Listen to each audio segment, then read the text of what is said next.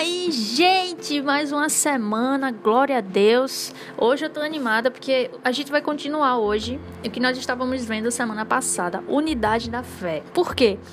Porque eu esqueci de falar no outro áudio, mas eu queria estender para dois episódios para a gente falar de duas perspectivas diferentes sobre o tema. Então, semana passada a gente falou sobre a questão da unidade da fé na igreja com relação à ajuda, né, com relação a se importar com os outros, olhar os outros como uma família. E hoje a gente vai continuar, é, continuando na mesma perspectiva, só que é, apontando outras outras nuances sobre esse tema que a gente poderia ter abordado muito mais, só que o tempo não deixou. Então eu preferi trazer mais um áudio aqui para vocês. Eu tenho certeza que esse podcast vai, esse episódio vai abençoar muito você. Então chega aí que a gente tem mais um devocional.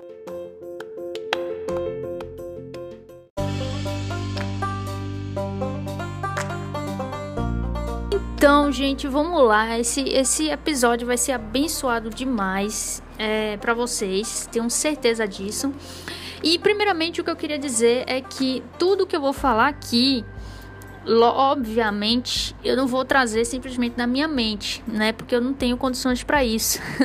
Mas tudo que eu trouxe aqui vem da palavra de Deus e também vem de alguns estudos que eu fiz é, em uns vídeos que Augusto Nicodemos fez é, nas últimas semanas sobre Filipenses. Então, o, o texto que eu vou trazer aqui foi justamente um dos um dos, dos estudos que ele fez e eu vou trazer justamente muita coisa que ele falou é, como base aqui para o nosso estudo, tá bom? Porque precisamos honrar as pessoas de onde nós aprendemos, né? Porque por nós mesmos aprendemos muitas coisas, sim, porque o Espírito Santo nos revela, mas é, temos que também é, buscar mais, se aprofundar mais. E Deus também usa pessoas, é, grandes mestres, dá muito conhecimento a eles para abençoar a igreja, né? Olha aí a unidade na fé de novo. Então, temos que aproveitar isso e honrá-los, né? Quando usamos o que eles falam, precisamos honrá-los, até porque eles gastaram muito tempo de dedicação, estudo e oração para que o Senhor revelasse tudo que revelou e nós temos que honrá-los quando formos citá-los, para não parecer que sou eu que descobri isso, quando na verdade não fui eu. Né? Isso se chama plágio, isso é antiético, culturalmente falando, e para Deus isso é um pecado. Então, é, tudo que eu falar aqui, aprendi primeiramente na palavra de Deus, a Bíblia Sagrada, e também com as palestras de Augusto Nicodemos lá no canal dele. Você pode ir lá conferir que você vai ver que tem muita coisa que eu aprendi e que eu tô trazendo para você aqui, tá bom? Então vamos lá. O que eu queria falar com você está lá em Filipenses, no capítulo 1, do versículo 27 até o 30, e diz o seguinte: A unidade cristã na luta. Veja o que diz.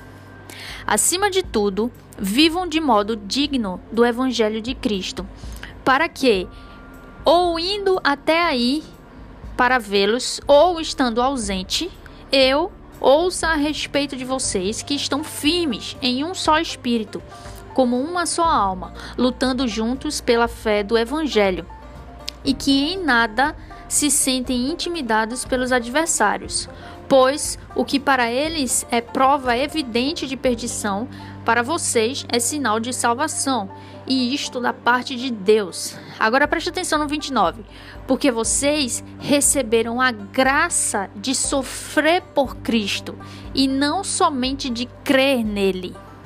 Pois vocês têm o mesmo combate que viram em mim e que agora estão ouvindo, estão ouvindo que continuo a ter. Então vamos lá.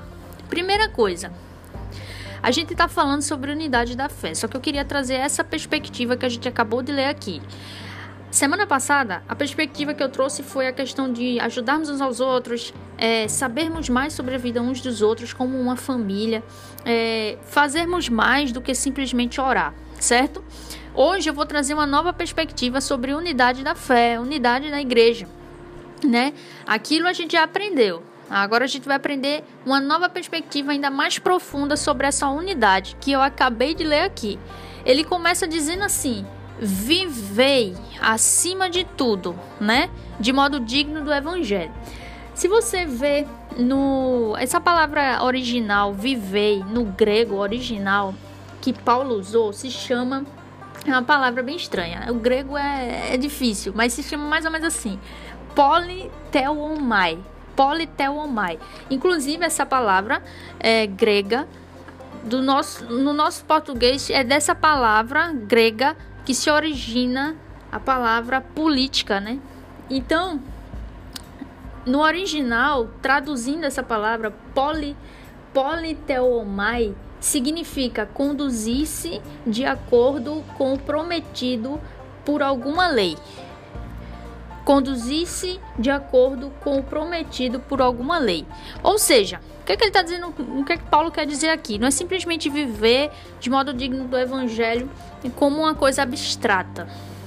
Mas o que ele está dizendo é viver, se comportar, se portar aqui nessa terra como cidadãos do reino dos céus.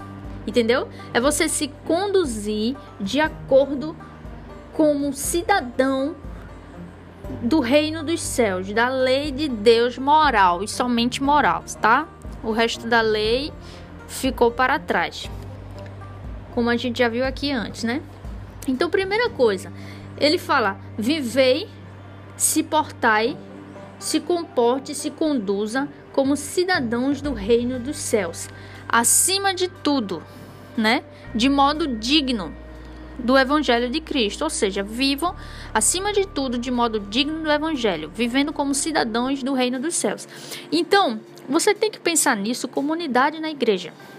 Você tem que pensar que você está vivendo aqui nessa terra como cidadão do céu, não como cidadão daqui dessa terra. Nós somos aqui peregrinos, como Pedro fala. Mas somos cidadãos dos céus, não pertencemos a este lugar. Jesus vai voltar para nos buscar, né? Se é para nos buscar, é porque não pertencemos a esse lugar, né? Então, assim, o que eu quero dizer para vocês? Porque muitas vezes a gente está na igreja e a gente tem uma mentalidade tão errada sobre a unidade da fé, unidade com os nossos irmãos. Nós não vemos os nossos irmãos muitas vezes como irmãos, nós vemos simplesmente como aquelas pessoas que a gente se encontra uma vez por semana ou duas, se muito, três, né? E bate um papo muitas vezes: Oi, tudo bom, tudo bom, beleza, tchau. Só isso. Não tem aprofundamento. A gente não tem muito essa mentalidade. Pelo menos no meu meio eu não vejo. A mentalidade de família, a mentalidade de que somos irmãos. E quando a gente entende que nós somos cidadãos do reino de Deus e que nesta terra temos que viver como cidadãos do nosso reino, que é o reino de Cristo, né? Onde nós pertencemos. Então, nós entendemos que quando eu olho para o meu irmão, que nós não somos dessa terra, eu, eu consigo entender quando a gente muda a nossa mentalidade e a gente enxerga dessa forma, a gente vê, olha para o nosso irmão e a gente, e a gente busca é, não só olhá-lo como alguém daqui, mas como um cidadão do céu. Isso ajuda na nossa unidade para nós vivermos de modo digno do Evangelho. Digno do Evangelho. Então a gente precisa ter essa mentalidade. Mas ele fala mais, ele fala assim: como é que isso acontece? Porque ele diz assim: olha, acima de tudo, vivam, vivam, se comportem, se conduza como cidadão do reino dos céus, de modo digno do evangelho. Para quê? Aí ele diz: para ou indo até aí, ou para vê-los, ou estando ausente, para quê? Para que eu ouça a respeito de vocês, que vocês estão firmes em um só espírito, como uma só alma. Primeira coisa. Segunda coisa, para quê? Para que lutando juntos pela fé do evangelho. E terceira coisa, e que em nada se, se, se sentem intimidados pelos adversários pois o que para eles é prova evidente de perdição, para vocês é sinal de salvação. E isto da parte de Deus. Eu vou parar por aqui por enquanto. Então, por que, que a gente tem que viver assim, de modo digno do Evangelho, como cidadãos dos céus? Para quê? Para que nós juntos, em um só espírito, como ele diz aqui no 27, no finalzinho do 27, nós possamos estar firmes em um só espírito, como uma só alma. Ele fala, como uma só alma. Fazendo o que? Lutando juntos pela fé do Evangelho. Então, nós, meus irmãos, olha aqui o que ele diz: para que, estando firmes em um só espírito, como uma só alma, lutando juntos pela fé do Evangelho. Então, nós, como cidadãos dos céus, temos que ter essa perspectiva de que eu e você, meu irmão, eu e as pessoas da minha igreja, nós não pertencemos a esse lugar e nós temos que juntos, firmes, com um só espírito, juntos lutar pela fé. Eu, particularmente falando, no meu meio, e não estou falando da, só da minha igreja, no meu meio, assim, Recife, Pernambuco, né? Vamos dizer assim, na região onde eu estou, as igrejas em que eu conheço, as pessoas em que eu convivo, de outras igrejas, da minha igreja, eu estou colocando tudo junto. Estou generalizando aqui o meu estado. O meu meio onde eu convivo, eu não vejo as pessoas lutando pela fé do evangelho juntas e unidas. Pelo contrário, eu vejo muita divisão. Eu vejo muita divisão por, por causa de falta de conhecimento. Eu vejo críticas sobre doutrina, Pessoas que eu, vi, eu vejo líderes criticando doutrina. E, e, e, são coisas assim absurdas que, meu Deus, tem que voltar para a escola dominical, velho. Isso não é nem para aprender. Isso é uma coisa que se aprende quando é criança. Eu vejo pessoas se dividindo por causa de doutrinas, uma dizendo que não, porque não existe doutrina, porque é só Jesus. Mentira de Satanás. E a outra, não, existe sim doutrina e tal, não sei o que e tal. E, e fica essa divisão tola. Outras, porque é, não, se, não, não, não, não conhecem muito a palavra de Deus profundamente. Então fica se. tenta não se rotular, quando na verdade acaba inevitavelmente sendo rotulada por doutrinas que crê sem querer se rotular nessas doutrinas.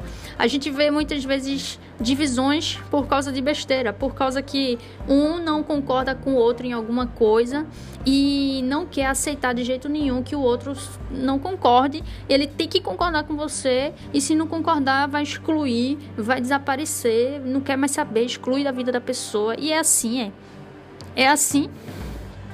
Sabe? A gente tem que ser cidadãos do reino, vivermos de modo digno do evangelho. A gente tem que viver como cidadão do reino. A gente tem que muitas vezes tomar vergonha na cara, porque a gente envergonha o evangelho. Muitas vezes envergonha no meu meio, muitas vezes eu vejo. Isso já aconteceu comigo de envergonhar o evangelho, mas hoje eu vejo muitas pessoas envergonhando o evangelho. Não vivem de modo digno do evangelho.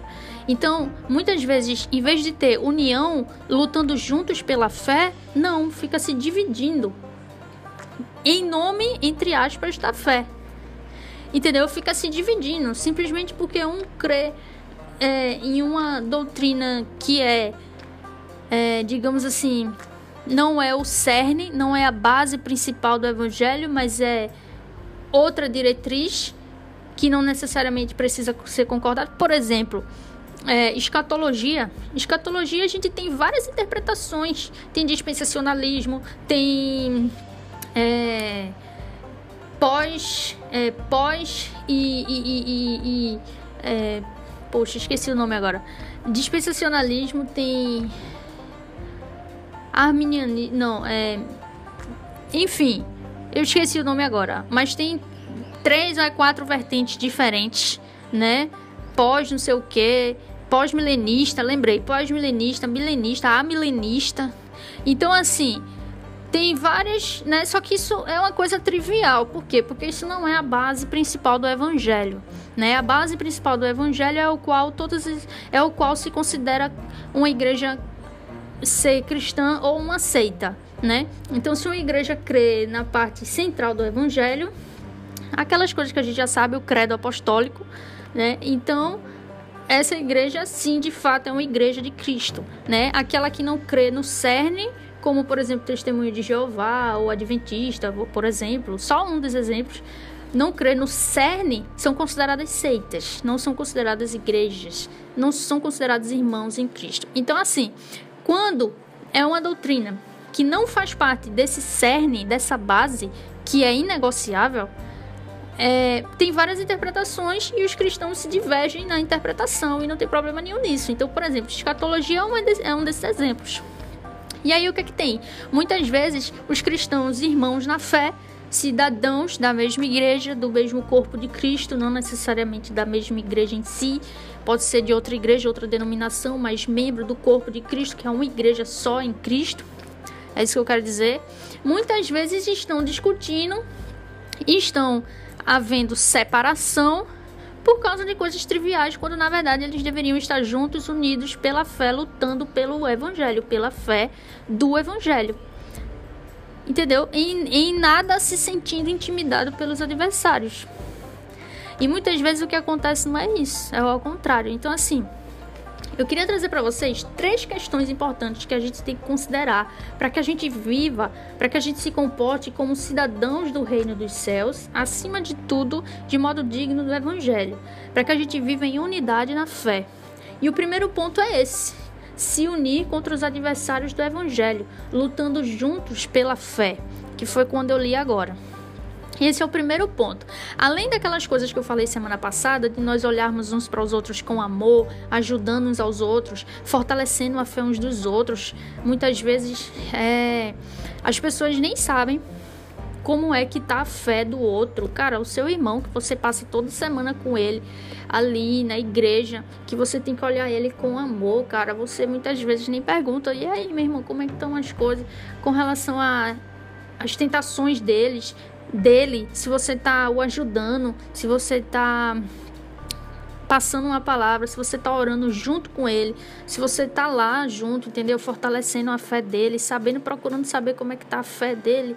E aí, cara, como é que tá as tentações, enfim, a gente não deveria fazer isso.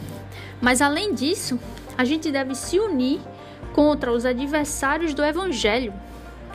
Quando Paulo estava falando aqui, os adversários do evangelho eram aqueles que pregavam heresias.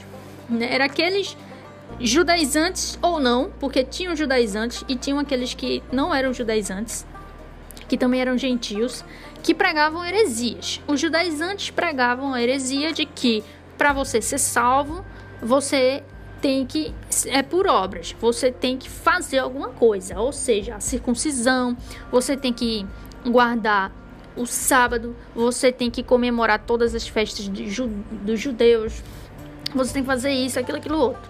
Entendeu? Você não pode comer isso, aquilo, aquilo outro. Aí, isso é uma heresia. Isso Paulo derrubou lá em Gálatas, todas as cartas dele. Mas em Gálatas e em Colossenses é onde ele mais mete o cacete mesmo nesses judaizantes. Ele fala mesmo. É, e também os gentios, tinham gentios que, que pregavam é, também muitas mentiras na época.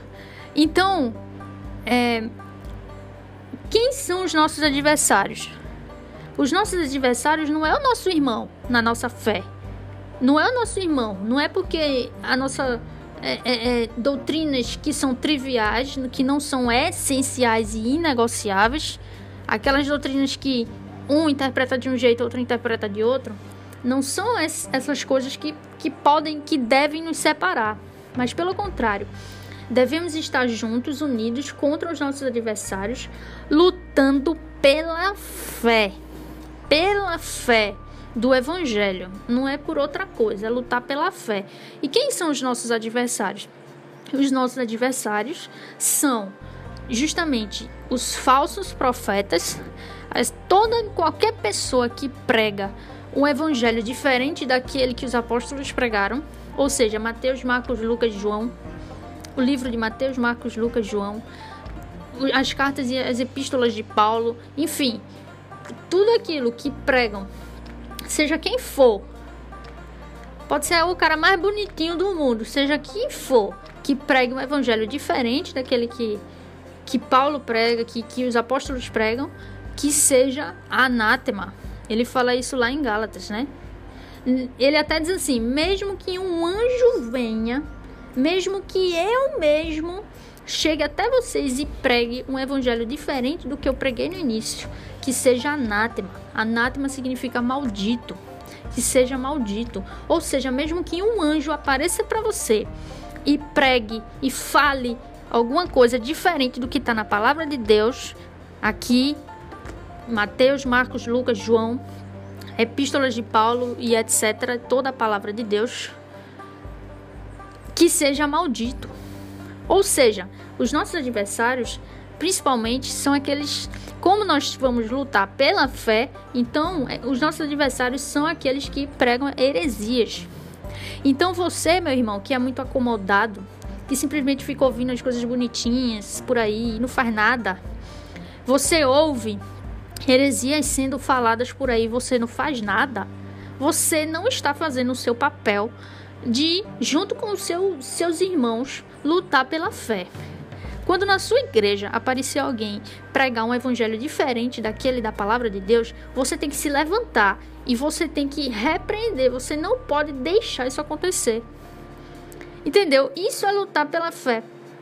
É, você não pode deixar isso acontecer na sua igreja. Você não pode deixar isso acontecer na igreja de Cristo. Nós temos que lutar juntos, nós irmãos, juntos temos que tudo que nós ouvirmos, temos que analisar, olhar nas escrituras se é verdade, e aquilo que não for, que estiver diferente das escrituras, nós temos que colocar à prova, né? E nós temos que é, lutar contra isso.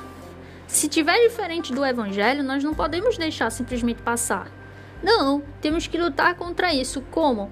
É, não tem que afastar essa pessoa, se for um pastor da sua igreja, sei lá, que está começando a pregar heresia, tem que afastar mesmo.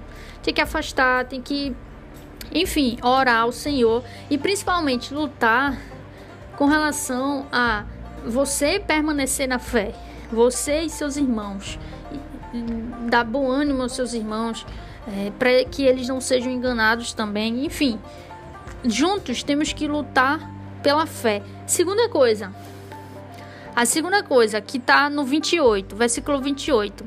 Em nada se, se sintam intimidados pelos adversários, pois para eles é prova evidente de perdição. O que para eles é prova evidente de perdição, para vocês é sinal de salvação. Isto é, e isto é, e isto da parte de Deus. Então, a segunda coisa, nós não devemos temer os nossos adversários. Nós temos que ter uma mentalidade de unidade da fé, onde nós juntos, cidadãos do reino, temos que juntos lutar contra os nossos adversários pela fé e sabendo quem são os nossos adversários, que são aqueles que pregam heresias, toda aquela qualquer pessoa que prega heresia, nossos adversários são esses que pregam as heresias, falsos profetas, seja ele quem for, é, são também Satanás, né, o inimigo, que é o qual é o espírito por trás dos falsos profetas, né? O mundo e a nossa carne. Esses são os nossos inimigos. O mundo também e a nossa carne, né? Esses são os nossos, nossos adversários. Então temos que juntos, como igreja, lutar contra eles, lutar juntos pela fé do evangelho mas também não devemos temê-los, não devemos ter medo deles. Não se assustem de repente com as hostilidades. A palavra que é usada aqui com relação a não se é, não se assustar, não serem intimidados, não se assustar, é a mesma. É, é, é ela, ela traz um, um sentido como como se fosse, por exemplo, um cavalo se assustando com uma cobra ou com um rato como a cobra, por exemplo, porque cavalo tem medo de cobra, né? Então, o cavalo tomando um susto de uma cobra, é aquela coisa que vem assim, você, bum, aí você toma um susto assim, sabe? É, é, é esse sentido que ele tá falando aqui. Em nada se assuste assim de repente. Não se assuste, não. Não se assuste assim de repente com as hostilidades dos seus adversários, com as perseguições, com relação por causa do evangelho, não tenha medo, não se assuste assim de repente, não fique com medo eh, com as hostilidades, com, com os seus adversários que vão é, tentar deturpar o evangelho, né? Que vai tentar deturpar, mentir para você. Então, juntos, nós unidos, não podemos ter medo, não devemos nos assustar. E terceira e última coisa, ele fala o seguinte: vamos lá no 29. Porque vocês receberam a graça de sofrer por Cristo e não somente de crer nele. Vou, vamos parar por aqui por enquanto. Veja que interessante, né? Ele diz assim, ó, vocês receberam a graça de sofrer por Cristo e não somente de crer nele. Então aqui mostra mais uma vez que crer em Cristo é uma graça, é graça de Deus que nos é dado, né? Aqui mostra mais uma vez, né, como eu já venho falando aqui, que crer em Cristo, crer nele é uma coisa que você recebe. É a graça, pela graça de Deus que nós recebemos. Então ele diz: vocês receberam a graça de sofrer por Cristo e não somente de crer nele. Então, além de crer, nós temos que entender, meus irmãos, que juntos, na unidade e na fé, temos que olhar para o, sofrimento como um privilégio, como a graça de Deus, como a dádiva de Deus de sofrer por Cristo. A gente tem que olhar para o sofrimento como um privilégio que Deus está nos dando de sofrer por Cristo. Paulo muitas vezes ele fala na, em outras epístolas, nessa também ele fala mais adiante, muitas vezes, que nós devemos sofrer juntamente com Cristo.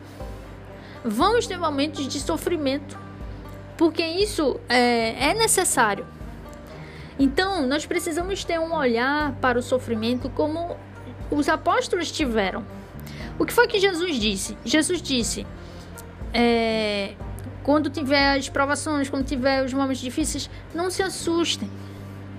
Tenha de bom ânimo, pois eu venci o mundo. E aí você vai lá em Atos, aí você vê Jesus morre, ressuscita tudinho, vem Pentecostes, acontece Pentecostes, aí você vê em Atos, Pedro sendo Pedro sendo preso. Aí você vê os apóstolos João também, você vê os apóstolos sendo presos, você vê Estevão sendo morto e você vê o que é que eles fazem. Eles estão alegres. Por quê? Eles dizem o quê? O que é que eles dizem lá em Atos? Eles dizem quando, ele, quando Pedro sai da prisão, é, se eu não me engano, ele estava junto com João. Aí ele está junto com os apóstolos lá e ele diz o quê? Ele diz assim: é, eles estavam alegres por ter o privilégio, né, de sofrer por Cristo por ter o privilégio de sofrer por Cristo. Cara, olha, ele, se eu não me engano, ele diz até assim que Deus viu, né, deu para eles o privilégio de sofrer por Cristo, né? Então, assim, é, a gente tem que olhar o sofrimento como um privilégio que Deus nos dá, não só de crer nele, mas também de sofrer por ele, de sofrer por Cristo. Então a gente tem que olhar o sofrimento dessa forma. Quando a gente muda a nossa mentalidade, a nossa forma de olhar, de enxergar as coisas é, como unidade, né? Juntos, e eu tô falando sempre juntos, não é só você sozinho, meu irmão. É você e seu irmão. Se o seu irmão não enxerga dessa forma, ajude ele a enxergar.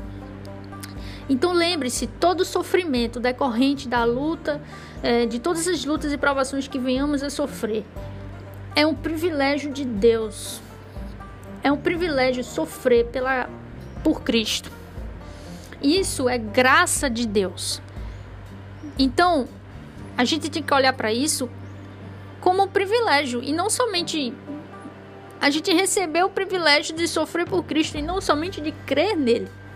Sabe, Deus nos deu o dom da fé, né? Ele, pela sua graça, nos, nos tornou a crer.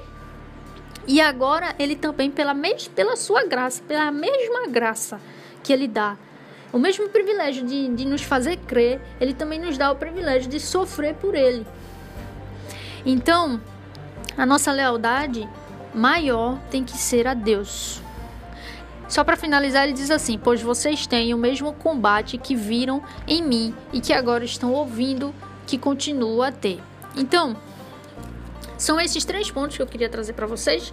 Primeiro ponto, primeira coisa, para resumir, nós temos que viver, nos comportar nos conduzir como cidadãos do reino dos céus. Então, meu irmão, quando você olhar para o seu irmão na sua igreja, na sua comunidade, quando você olhar para os seus irmãos de outras igrejas que são irmãos na fé, nós temos que olhar uns para os outros como irmãos, como cidadãos do reino de Cristo, e não desse reino aqui, não desta terra, mas do reino de Cristo. Temos que nos comportar, nossas atitudes, a nossa vivência, a nossa vida, nosso dia a dia, não só na igreja, fora da igreja, mas todos nós juntos, como unidade, onde você estiver, todos juntos, temos que nos comportar como cidadãos do reino dos céus. Como fazemos isso? Primeira coisa, juntos temos que nos unir contra os adversários do evangelho, lutando juntos pela fé. Lute contra as heresias, não fique parado, não seja passivo, lute.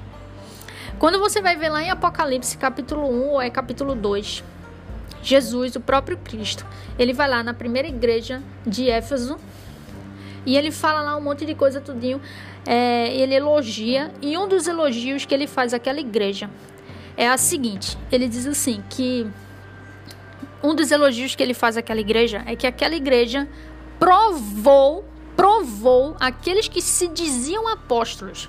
Eles provaram e viram que eles eram falsos e apartaram deles. No finalzinho, Jesus diz: E tenho também é, a favor de vocês que vocês odeiam as obras dos nicolaítas, alguma coisa assim, que é justamente falsos profetas. São pessoas como Balaão, né? Que pregam contra eles.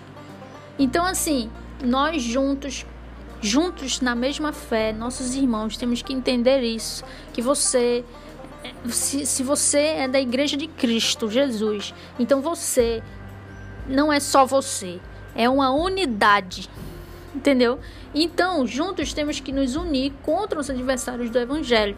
Temos que lutar pela fé contra os nossos adversários, os falsos profetas, Satanás, que é o espírito por trás das falsas, dos falsos profetas, contra a carne e contra o mundo. Segunda coisa que temos que fazer para nos comportar como cidadãos do reino dos céus em unidade na fé. Não temer, não ter medo dos nossos adversários. Não, não podemos ter medo, principalmente porque lá Paulo fala o seguinte: vocês não têm não tem um espírito de covardia. Deus não deu para vocês um espírito de covardia, meu irmão. Deus lhe deu um espírito de poder de poder, de ousadia, de amor e de moderação. Então, nós não devemos temer, ter medo dos nossos adversários, se assustar de repente como um cavalo se assusta com uma cobra, de repente com hostilidades, com perseguições, com todas essas coisas. Não, não precisamos ter medo dos nossos adversários. E terceira e última coisa, para nós unidos juntos pela fé em Cristo, nós precisamos ver o sofrimento como um privilégio de Deus. Deus nos deu o privilégio de crer nele. Ele nos deu o dom da fé, foi pela sua graça. Juntamente com isso, ele também deu o privilégio, a graça de nós sofrermos por ele. Isso é graça de Deus. Isso é graça de Deus. Precisamos ficar precisamos como os apóstolos ficarmos felizes com as perseguições porque estamos pregando o verdadeiro evangelho. Precisamos ficar felizes quando fomos presos por causa do evangelho. Precisamos ficarmos felizes quando tiverem hostilidades contra nós por causa do evangelho, juntos na fé, unidos, meus irmãos. Precisamos ficarmos felizes, olhando o sofrimento como um privilégio de Deus. E assim como Deus sustentou todos eles, sustentou sua fé, sustentou lhe consolou, lhe sustentou e livrou, assim Deus fará conosco. Então a nossa lealdade maior é a Deus. A nossa lealdade maior é a Deus. Nós estamos aqui nesse mundo como peregrinos. Precisamos nos submeter às leis deste mundo? Sim, precisamos nos submeter. Mas a partir do momento em que a lei, a lei daqui desta terra, do governo, ou, ou, ou do seu país, conflita com a vontade de Deus declarada nas Escrituras, A nossa lealdade maior é a Deus. Assim como Pedro dá o exemplo lá em Atos. A nossa lealdade maior é a Deus. Então, se você, meu amigo, quer a graça de crer em Cristo Jesus, você precisa estar preparado para sofrer por Cristo. O Evangelho, Jesus, ele é, em um, em todos os Evangelhos, né, na verdade, mas é, em um dos capítulos, Jesus ele mostra o preço. Você tem que analisar e saber o preço da, da, da, da o preço do Evangelho, o preço de seguir a Cristo. Você tem que olhar bem o preço disso. Então, você que crê em Cristo, lembre-se do preço. O preço é negar a si mesmo. O, o caminho é estreito, a porta é estreita, o caminho é estreito. É... Há sofrimentos, sim, há sofrimentos, muitos sofrimentos, e isso é um privilégio de Deus muitos sofrimentos, muitas perseguições, hostilidades, muitos adversários. Mas isso tudo é graça de Deus. Deus não nos deixa sozinhos. Então, o que eu quero dizer para vocês é o seguinte: nós, como unidos na fé, unidade na fé, eu queria trazer essa outra perspectiva para vocês. Essa perspectiva de que nós temos que ser unidos, como eu falei semana passada, para ajudar uns aos outros, olhar os outros como um só, como a mesma família, nós juntos, é o mesmo espírito. Nós juntos somos da mesma família, pelo mesmo sangue de Cristo. Temos que ter amor uns pelos outros. E hoje eu queria trazer essa perspectiva de juntos, dessa forma, temos que fazer alguma coisa. E o que que temos que fazer? Vivermos como cidadãos dos céus. Juntos temos que vivermos como cidadãos dos céus. Como, Rani? Como eu falei aqui, esses três pontos que eu citei aqui. Não ter medo dos adversários, lutar pela fé.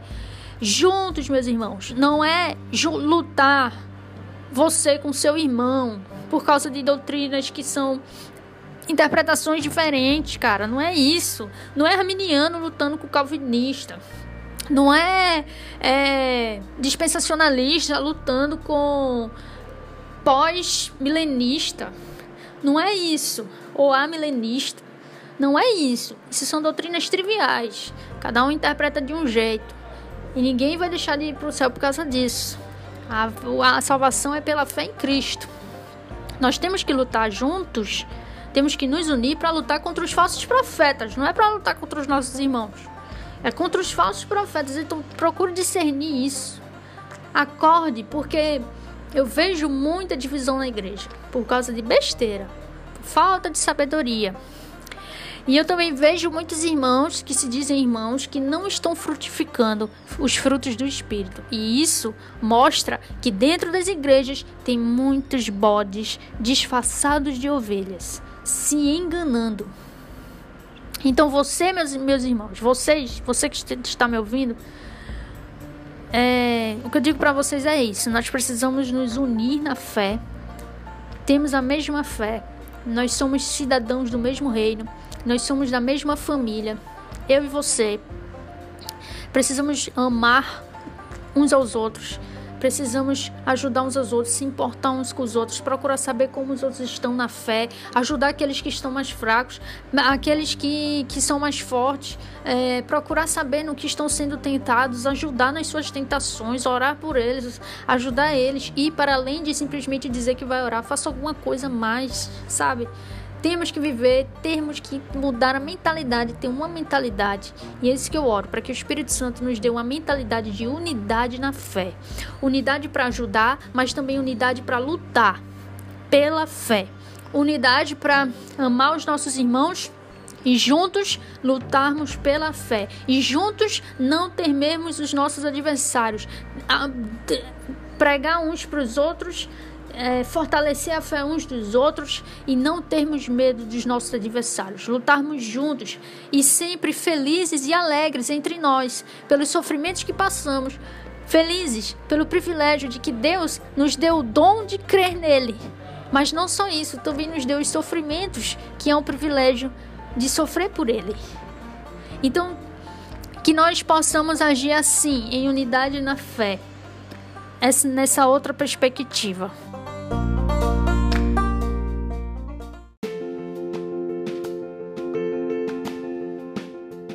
É isso, gente. Valeu. Semana que vem a gente volta com um devocional abençoadíssimo. Sério, sério, sério. A gente tem muito que aprender com Neemias. E semana que vem a gente vai aprender muito com ele.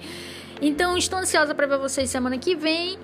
Espero que tenha abençoado vocês. Eu oro para que o Espírito Santo mude nossa mentalidade, mude nosso coração, para que nós possamos amar verdadeiramente os nossos irmãos, para que o Senhor tire de nós essa mentalidade individualista, essa mentalidade da minha família aqui, a igreja ali, não, para que Deus nos dê uma mentalidade de unidade na fé, de que nós somos um povo só de Deus, de que você, meu irmão, é meu irmão na fé, entendeu? Você é minha família que eu me importo com você. Estamos juntos nessa caminhada, lutando, vivendo, glorificando a Deus. E é, eu espero que tenha abençoado muito você, que tenha fortalecido sua fé, que tenha aberto seus olhos, que o Espírito Santo ele trabalhe no seu coração, iluminando o conhecimento, tá bom? Um cheiro grande para vocês. Semana que vem a gente se vê. Glória a Deus! Uh!